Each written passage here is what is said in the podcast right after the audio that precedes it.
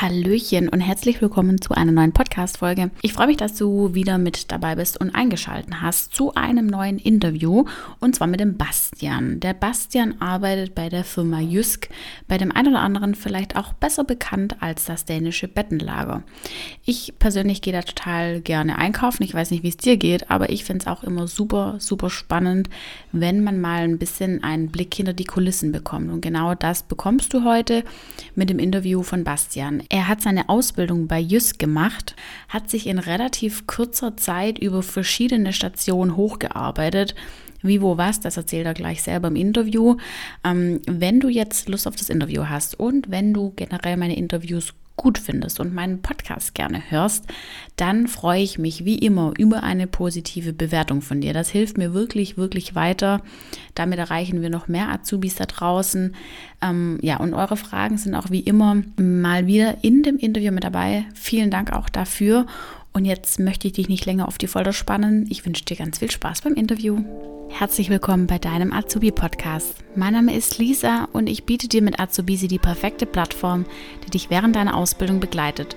Mit regelmäßigen Blogbeiträgen, Podcast-Folgen und Interviews mit ehemaligen Azubis oder aktuellen Azubis bist du ab sofort für deinen Azubi-Alltag bestens gerüstet. Ich freue mich, dass ich heute jemand im Interview zu Gast habe, der seine Ausbildung bei einem Unternehmen gemacht hat, äh, danach relativ schnell äh, aufgestiegen ist und auch immer noch in dem Unternehmen arbeitet und heute auch ein bisschen was darüber erzählt. Und zwar der Bastian. Deswegen, ich übergebe direkt mal das Wort an dich. Äh, stell dich doch einfach mal kurz sehr vor, wie alt du bist und was für einen Beruf du erlernt hast. Ja, ich bin der Bastian. Ich bin 31 Jahre alt, habe meine Ausbildung bei der Firma Just gemacht und bin da auch heute noch beschäftigt. Das werden dieses Jahr tatsächlich schon 15 Jahre. Ich habe meine Ausbildung erst gemacht zum Fachlageristen und anschließend das dritte Jahr noch dran gehängt und habe die Fachkraft für Lagerlogistik. Sehr gut. Und du äh, arbeitest ja jetzt schon eine ganze Weile, wie du sagst, ähm, bei Jysk. Warum denn? Also was, was hält dich in dem Unternehmen und was hat dich dazu bewogen, auch nach der Ausbildung zu bleiben? Also als allererstes die komplette Arbeitsatmosphäre, der komplette Umgang hier untereinander mit den Kollegen, der ist sehr gut. Also wir sind alle per Du. Wir duzen uns alle, die Mitarbeiter untereinander, mit dem Teamleiter, mit dem Chef. Also alle werden hier geduzt. Das ist so die skandinavische Unternehmenskultur. Und auch sonst wird hier sehr viel für die Mitarbeiter getan. Ähm, auf der anderen Seite aber auch die kompletten Arbeitsabläufe. Also ich hatte schon immer sehr viel Hand, äh, freie Hand hier meine Arbeitsabläufe selber zu gestalten, wo einem auch relativ wenig Einschränkungen gemacht werden, wenn alles funktioniert natürlich. Ähm, und mir wurde hier im Unternehmen auch sehr viel ermöglicht. Also ich hatte sehr viel die Möglichkeit, mich hier hochzuarbeiten, habe sehr viel von der Firma schon gesehen. Und ich glaube, das hat man einfach nicht in jedem Unternehmen. Mhm, mh. Erzähl doch mal so ein bisschen was aus deinem Alltag als Azubi damals. Wie kann man sich so einen typischen Arbeitsalltag ähm, als Fachkraft für Lagerlogistik denn vorstellen? Also ich muss sagen, hier am Standort, ähm, das Gute ist, hier gibt es sehr viele verschiedene Bereiche, die auch in der Ausbildung und vor allem in der Schule vermittelt werden. Hier wird der komplette Wareneingang selber gemacht. Also das geht schon los, ähm, wenn die Ware am Tor ankommt, was passiert bei so einer Wareneingangskontrolle zum Beispiel, was passiert danach, wie wird die Ware vereinnahmt.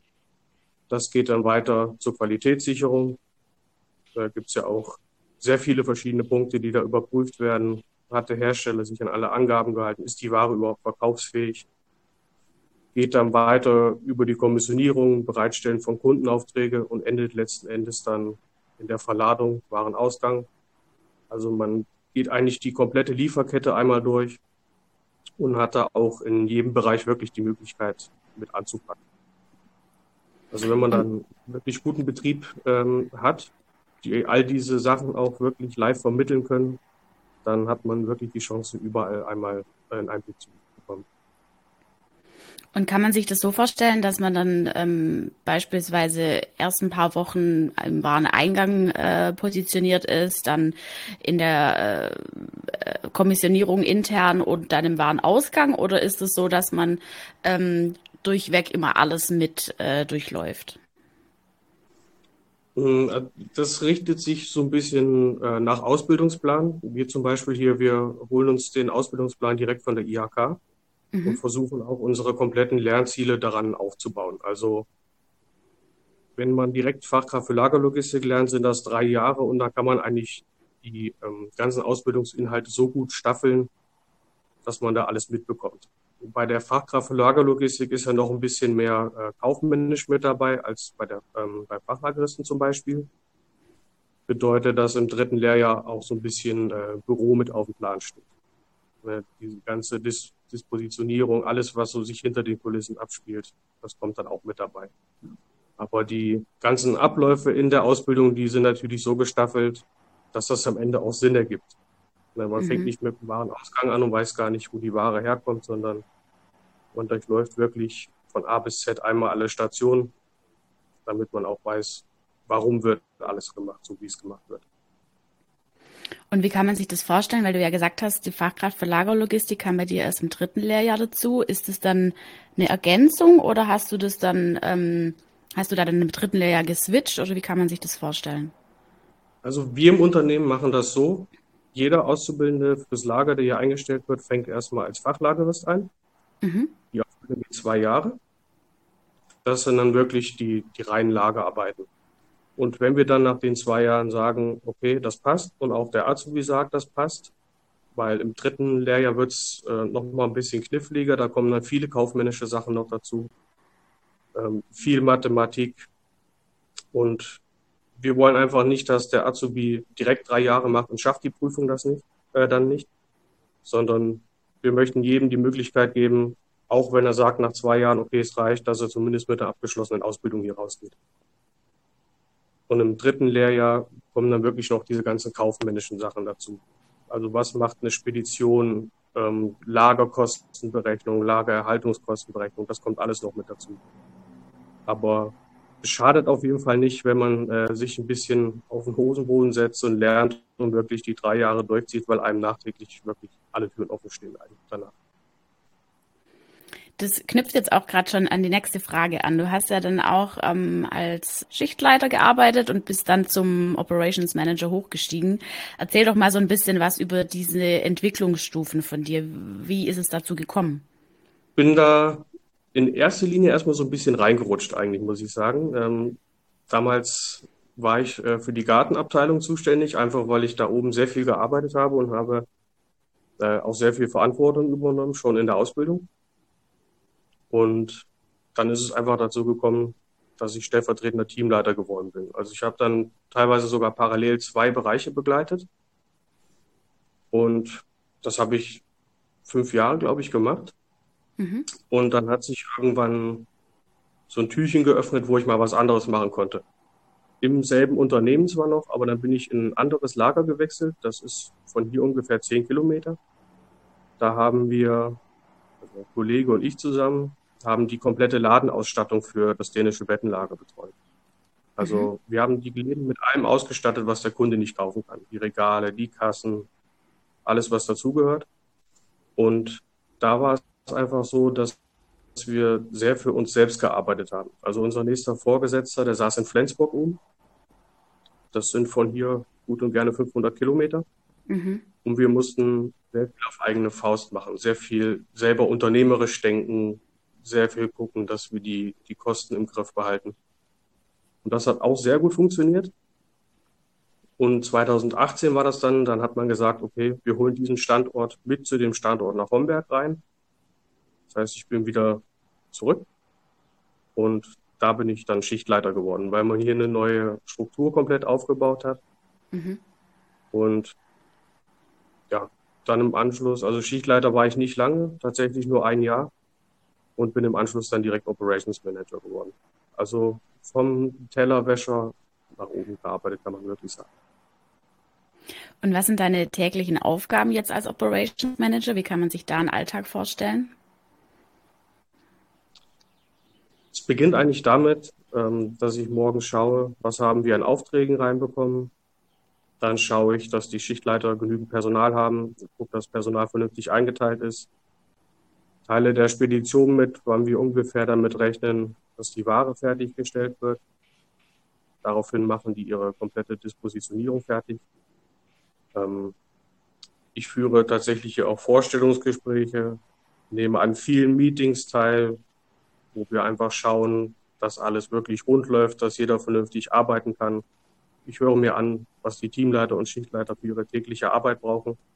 Also man ist als Operations Manager so ein bisschen wie ein Hubschrauber über allem, ähm, hat überall seine Finger drinne, muss einfach schauen, dass die Abläufe passen und damit äh, füllt sich so ein Tag recht schnell. Wir sind hier ein Unternehmen mit 200 Mitarbeitern am Standort. Wir bewegen täglich bis zu 30.000, äh, wir nennen das Polly, also 30.000 Kartons. Wir entleeren um die 30 Container am Tag.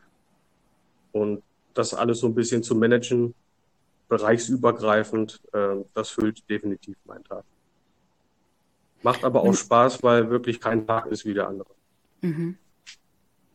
Und bei euch im Lager seid ihr da dann zuständig für die Waren, die in die Geschäfte direkt geliefert werden oder macht ihr auch äh, die Kommissionierung für das, was man online bestellen kann?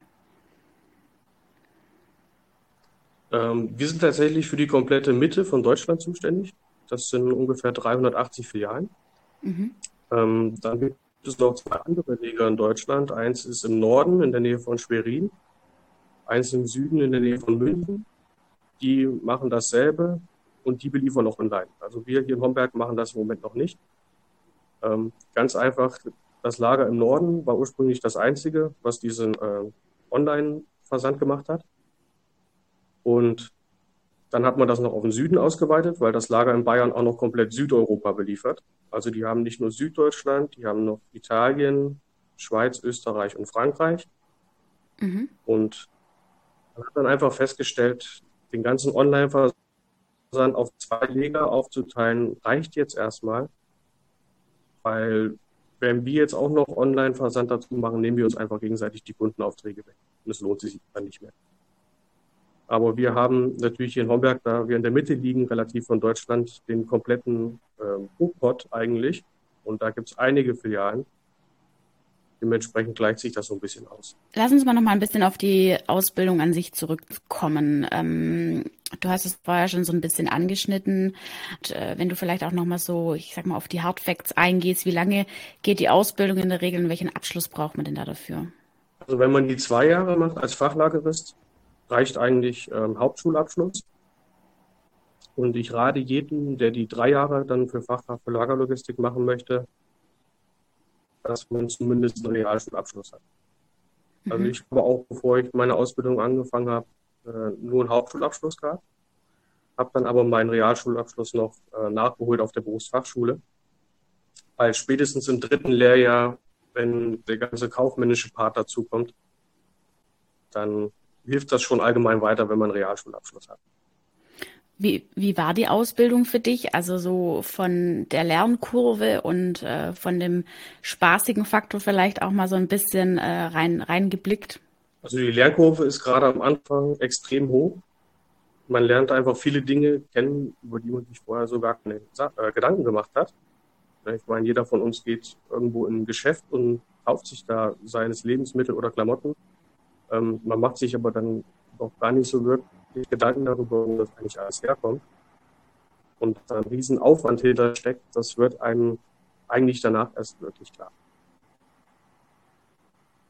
Und ähm, die Spaßkurve ist auf jeden Fall auch sehr groß. Also wir waren in meiner Schulklasse zumindest ähm, Auszubildende aus vielen verschiedenen Branchen. Da waren welche aus der Medizin, da waren welche vom Lebensmittel, äh, da waren wir in der Möbelbranche.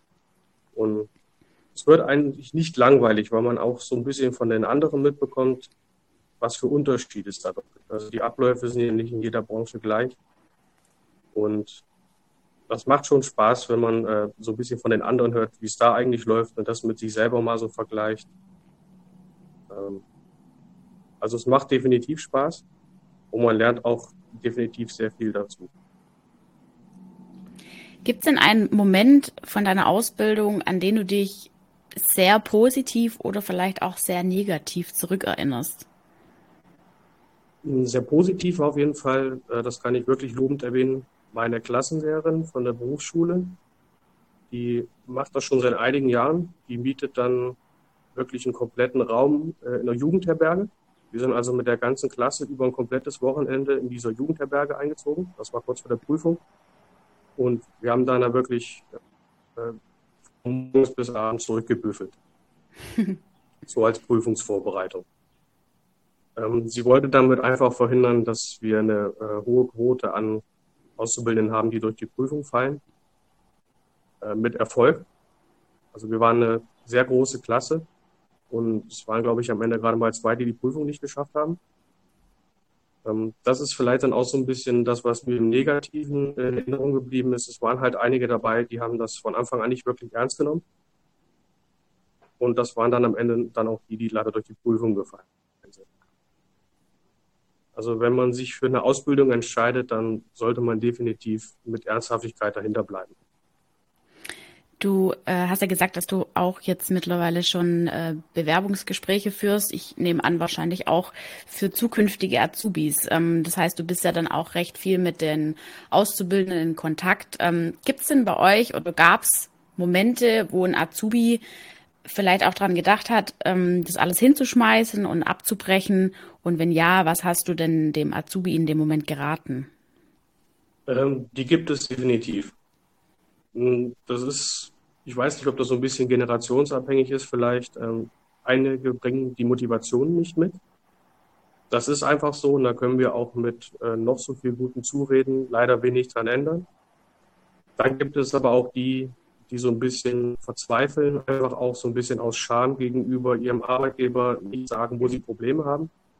Aber man kann wirklich offen mit uns reden und wir bieten auch alle mögliche Hilfe an. Also wir sagen auch ganz klar, wenn du während der Arbeitszeit Zeit zum Üben brauchst oder wir im Unternehmen dich in irgendeine Abteilung packen können, wo du das lernst, wo du vielleicht deine Schwierigkeiten bekommst, dann kannst du das natürlich selbstverständlich machen.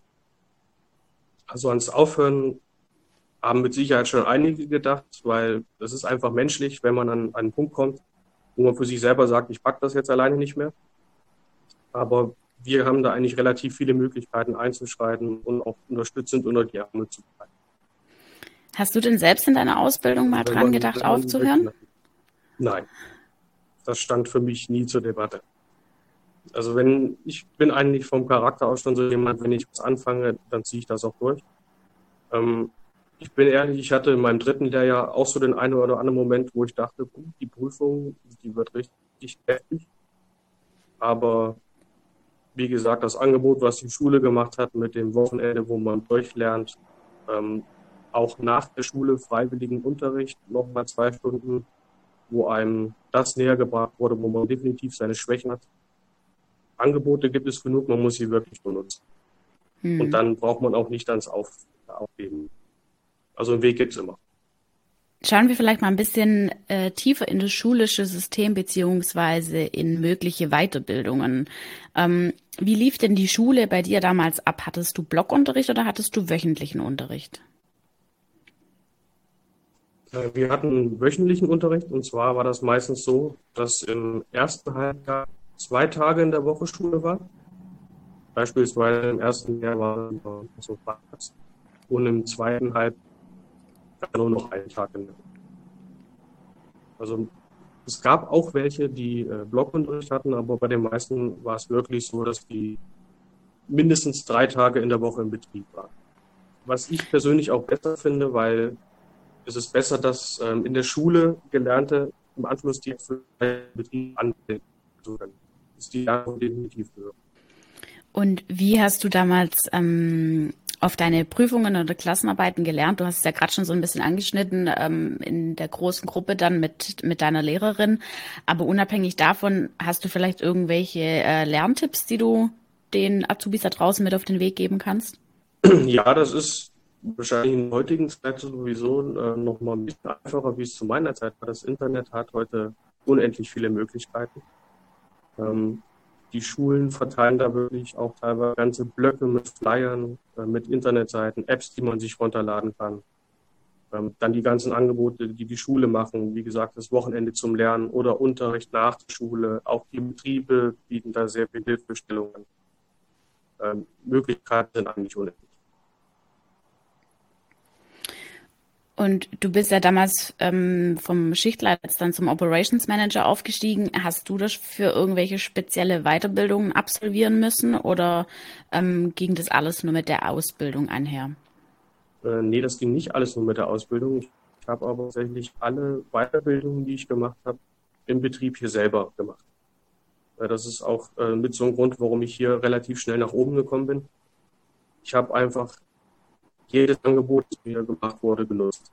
Also ich hatte sehr oft die Möglichkeit, andere Leger besuchen zu können.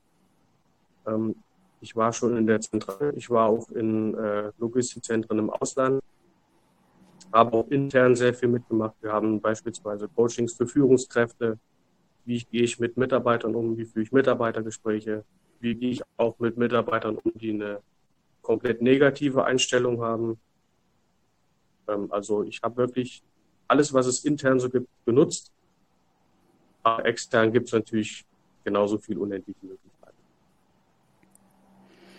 Kennst du denn irgendwelche Weiterbildungen, die sich nach der Ausbildung ähm, extern auch anbieten würden? Also wo eben dafür prädestiniert sind, sage ich jetzt mal, für die Ausbildung Fachkraft für Lagerlogistik? Ja, ich habe einige Kollegen, die haben ihren Ausbilderschein gemacht.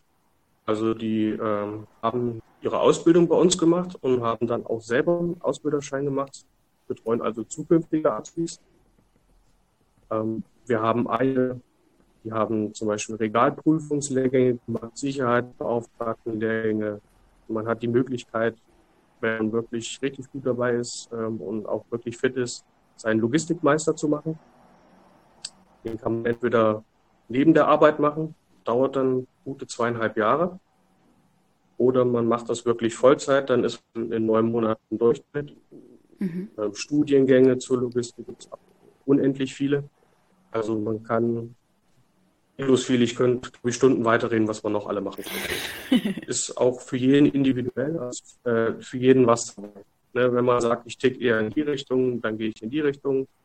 Wenn man sehr sagt, ich, ich lerne gerne dazu, gehe gerne in die Schule, dann ist der Logistikmeister auf jeden Fall etwas, wo man anknüpfen kann. Wir haben hier einen Kollege, der hat damals angefangen im Aufbauteam, der hat also in den Filialen Regale aufgebaut.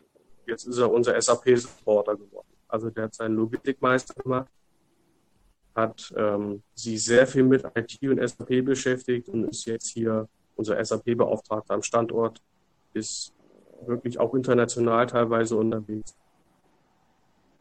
Also die Möglichkeiten sind unbegrenzt. Mhm. Auch wie weit man aufsteigen kann danach ist ein Limit gesetzt.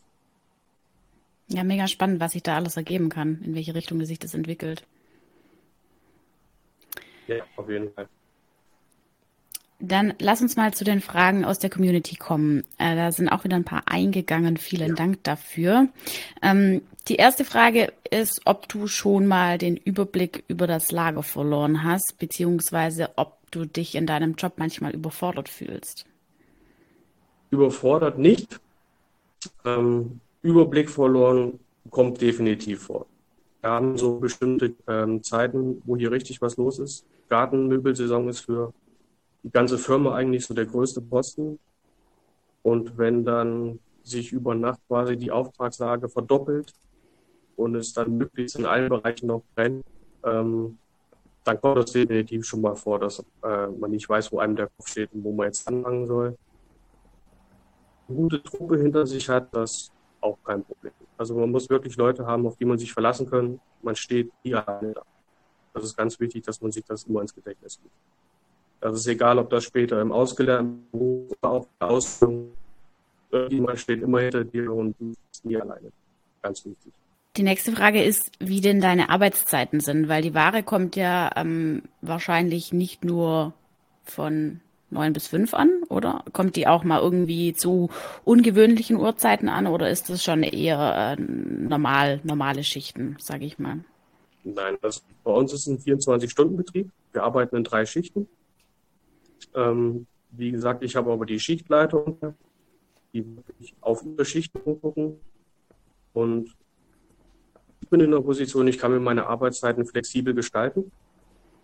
Ich muss es halt am Ende des Tages verantworten. Ne? Wenn ich sage, ich arbeite heute nur vier Stunden, äh, wenn ich das verantworten kann, okay. Ich gestalte meine Arbeitszeiten aber so, dass ich jede Schicht zumindest einmal sehe, damit ich für jeden Schichtleiter, Teamleiter, Mitarbeiter, wer auch immer, zumindest äh, ansprechbar bin.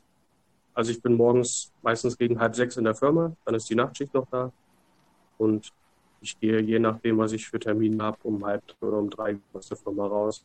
Hab dann jede Stunde gesehen und kann dann auch abends ruhig schlafen gehen, weil ich sage, jeder hatte die Möglichkeit, mit äh, irgendwelchen Themen zu kommen, wenn er das Bedürfnis. Wie schnell kann man das, kann man es denn zum Schichtleiter schaffen und was muss man äh, dafür denn konkret tun?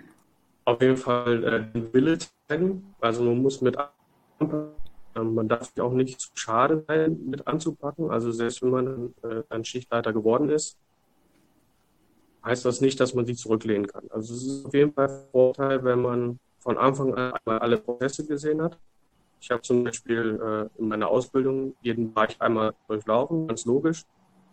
Ähm, und bin danach so ein bisschen so Allrounder gewesen. Also immer wenn irgendwo Not am Mann war, mein Name ist mit als erstes gefallen. Und dann, man sieht es ja an meinem Beispiel, kann man es recht schnell zum Schichtleiter schaffen. Also, Bewerbungsgespräche zum Beispiel einen Schichtleiter hatten, war uns nicht unbedingt so wichtig, was im Zeugnis steht, Ne? Es sollten nicht nur überall 4 und 5 stehen, das ist klar. Aber es kommt eher darauf an, wie man so persönlich drauf ist, die Mentalität. Wie gehe ich mit den Mitarbeitern um? Wie gehe ich in Stresssituationen äh, mit meiner Arbeit und den Mitarbeitern um? Und ähm, was für einen großen Rundumblick habe ich? Also es, ähm, Schule ist nicht so wichtig, kommt eher darauf an, was man für eine persönliche Einstellung hat. Dann kann man das relativ schnell schaffen. Also man kann sich ohne weiteres auch Ausbildung irgendwo als Schichtleiter bewerben und ist klar. Keine Frage. Wie funktioniert das denn mit dem äh, Staplerfahren? War das am Anfang schwer? Weil das ist ja, ähm, muss ja dann wahrscheinlich auch einen Staplerschein machen, oder? Ja, ist, äh, in Deutschland ist es so geregelt, man muss volljährig sein, man muss einen Staplerschein haben. Ähm, ich hatte keine Probleme damit. Wir sind aber zum Beispiel hier im Unternehmen auch so fair, wenn man den Staplerschein macht und dann zur äh, praktischen Prüfung kommt. Wir haben ja verschiedene Fahrzeuge, wir haben ja nicht nur Gabelstapler hier, wir haben auch äh, die sogenannten Ameisen hier. Und da ist es dann so, wenn der Fahrlehrer schon merkt, okay, Ameisenfahren funktioniert, Staplerfahren funktioniert nicht so gut, dann sind wir auch so fair und sagen den Mitarbeitern, oh, du musst jetzt erstmal nur ähm, deinen Staplerschein für die Ameise sammeln den Erfahrung und wenn wir es in einem halben Jahr nochmal probieren möchten, können wir das probieren. Aber es ist, es ist kein Hexenwerk. Wir hatten ja auch schon Mitarbeiter aus unserer Verwaltung, die eigentlich mit alle gar nichts zu tun haben. Die hatten einen Staplerschein gemacht und der Fahrlehrer hat gesagt, die ist von allen am besten gefahren. also äh, keine Scheu vor Fahren. Das ist nicht so schlimm, wie sie es manchmal. Okay.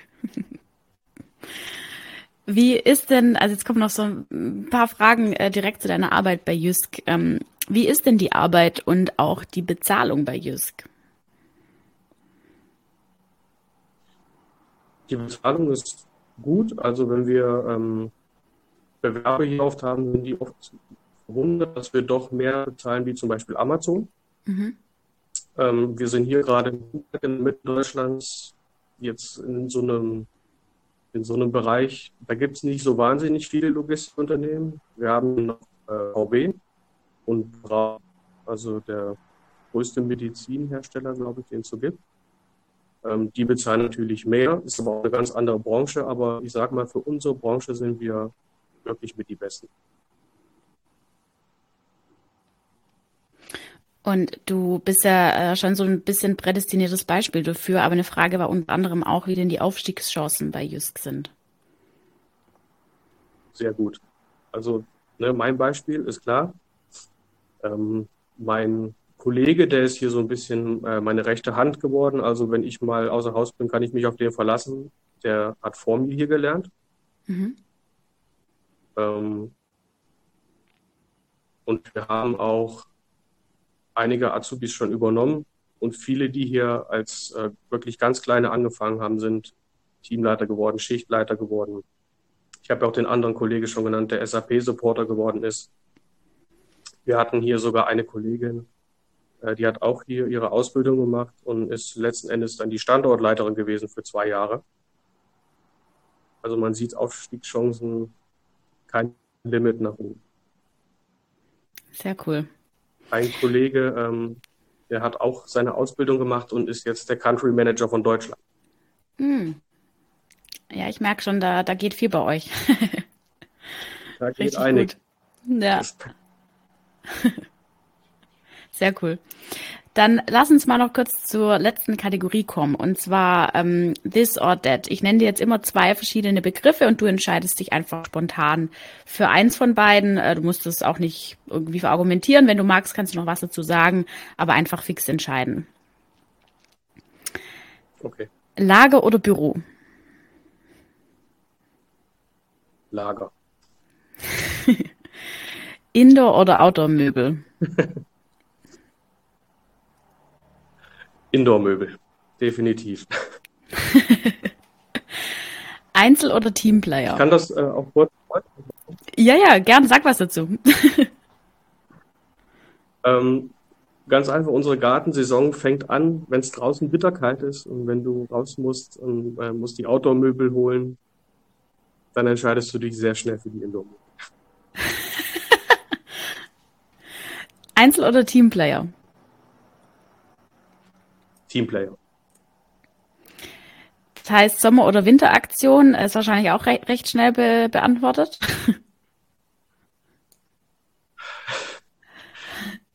ähm, ist eigentlich egal, ist bei uns äh, beides eigentlich fast gleich groß.